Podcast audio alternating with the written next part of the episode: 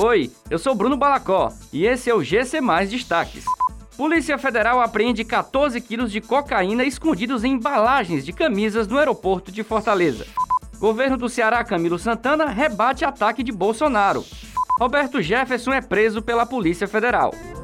A Polícia Federal apreendeu nesta sexta-feira mais de 14 quilos de cocaína em um voo no Aeroporto Internacional Pinto Martins, em Fortaleza.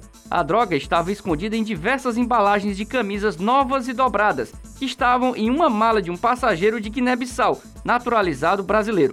A aeronave era proveniente de Guarulhos, em São Paulo. O passageiro, identificado como dono da mala, foi preso e conduzido à sede da Superintendência da Polícia Federal.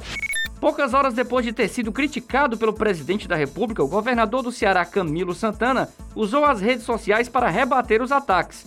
Durante um evento em Juazeiro do Norte, no interior do Ceará, nesta sexta-feira, Bolsonaro classificou como ato criminoso as medidas de isolamento social tomadas por Camilo e outros governadores do Brasil na tentativa de reduzir a disseminação da Covid-19.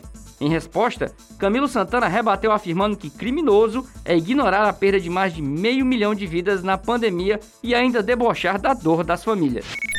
O ex-deputado Roberto Jefferson foi preso nesta sexta-feira 13 na casa dele no município de Comendador Levi Gasparian, na região serrana do Rio de Janeiro, em uma operação da Polícia Federal para cumprir decisão do ministro do STF, Alexandre de Moraes.